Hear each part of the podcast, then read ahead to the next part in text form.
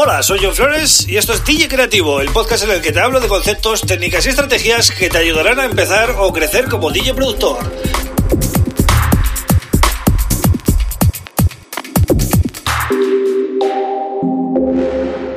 Hola, bienvenido, bienvenida a DJ Creativo. Mi nombre es John Flores y este es el episodio número 99 del podcast.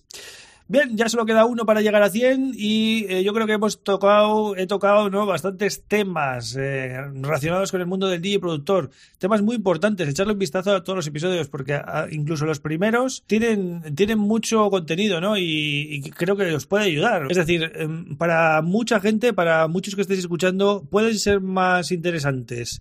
Eh, igual el capítulo 15 o 25 que este, que es el 99, ¿no? O sea, no, no vayáis a escuchar solo los últimos porque yo creo que hay material muy, muy eh, de alto valor para gente que está empezando, ¿no? Entonces, eh, tener en cuenta esto. Y como siempre digo, para no perderos ningún podcast, ningún episodio nuevo, ya sabéis que estoy aquí de lunes a viernes, pues suscribiros al podcast en cualquiera de los podcatchers o en YouTube, ¿vale? Que podéis dejar también comentarios en YouTube y me gusta un poco interactuar en, en este canal, ¿no? Entonces, voy con el tema del día que es un poco dar algunos tips, algunos eh, cambiar algunas cosas que no funcionan y quedarnos con lo que funciona. Digamos, buenos hábitos para los productores o algo así, ¿no? Llámalo como quieras.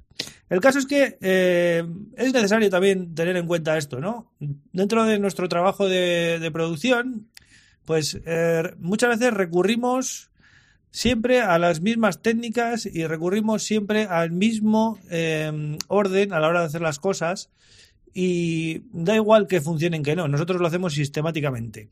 Entonces, de vez en cuando tenemos que plantearnos qué eh, procesos de los que hacemos habitualmente en el estudio a la hora de, por ejemplo, empezar a componer un tema, a la hora de mezclar, a la hora de masterizar, o incluso ya ni eso, eh, a la hora de diseñar una estrategia de lanzamiento musical o, una estrategia artística. Tenemos que ver lo que nos ha funcionado, lo que no nos ha funcionado eh, aprender siempre constantemente de nuevos tips que, vayamos cogiendo de pues, podcasts como este, de, de, cursos, de, bueno, de otros canales, de blogs, de cualquier sitio, ¿no?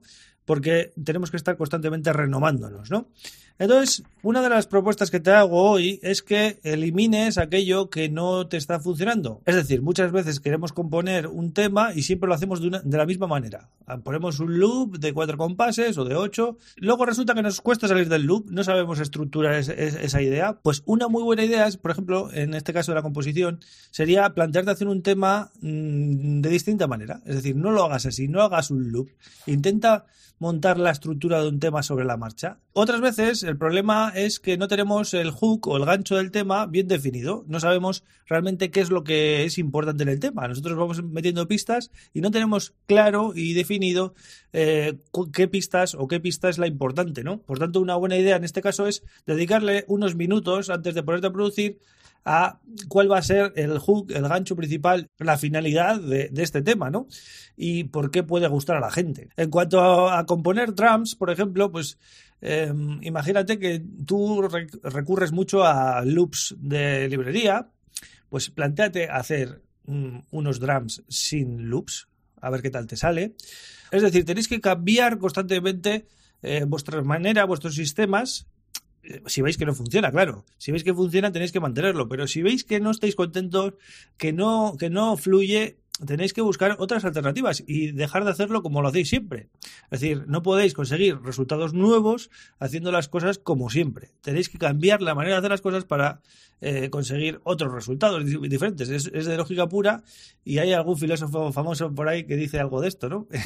y es que es, de lógica, pero no lo aplicamos. Bien, esto en cuanto a composición, pero en cuanto a mezcla pasa un poco igual. Tenemos, por ejemplo, manías adquiridas de cómo ecualizar un bombo, de cómo aplicar una reverb de, de, en un canal auxiliar o qué tipo de river tengo que usar y siempre usas la misma, no pruebas otras a ver si mejoras. Eh, el compresor por lo mismo, siempre los mismos parámetros eh, ajustados de la misma manera o usas tal preset y no eh, investigas más allá, ¿no? Entonces tenéis que reaprender constantemente. Y en el mastering igual, probar varias maneras de, sacar ese mastering casero final, ese sonido final, ¿no? Con este plugin, con este otro, pues mira, con esta cadena que yo me creo que parece que funciona, hasta que encontréis vuestras propias eh, soluciones a cada fase de la producción, ¿no? Si, por ejemplo, parte siempre de una plantilla, hacer plantillas está muy bien, pero si siempre partes de esa plantilla, pues vas a conseguir siempre resultados muy similares.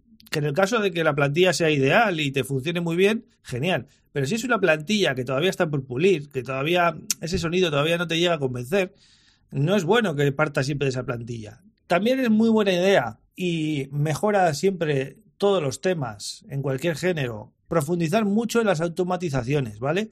Esto es muy importante para que los sonidos tengan su propia vida a lo largo del tema y que haga falta muchas menos pistas para que el tema sea interesante. Que esto es vital, porque cuantas menos pistas metáis, mejor va a sonar el tema. Cuantos más pistas no quiere decir que suene mal, pero hay que saber más y hay que controlar más todo y mm, requiere mucho más trabajo que un tema suene bien. Así que bueno, estos son los consejos que te doy para que intentes cambiar aquello que no funciona en tu proceso de producción, ¿vale? En cualquiera de las etapas, eh, composición, mezcla, mastering o incluso ya de cara al, al, lanzamiento musical, ¿vale? También tenéis que tener una estrategia diferente, pues igual si habéis sacado un single con un sello y ese sello pues no os ha funcionado, tenéis que cambiar automáticamente la estrategia y decir, pues mira, voy a ir a por este tipo de sellos un poquito más grandes, aunque me cueste más o lo que sea. Tenéis que tener siempre en cada faceta de la producción la mente abierta y aprender constantemente de lo que de todo lo que veáis que funciona y que podéis aplicar a vuestro caso, ¿vale? Así que bueno, nada más, espero que os haya gustado. Eh, estos son un poco tips avanzados para gente que ya produce y ya tiene, bueno, su, su música, pero quiere mejorar los resultados. Y bueno, espero que os sean de utilidad.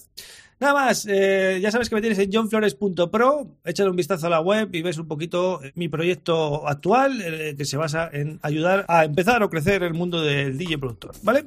Nada más, yo vuelvo mañana con el episodio número 100 y eh, cerrando la semana. Muchas gracias por estar ahí, un abrazo.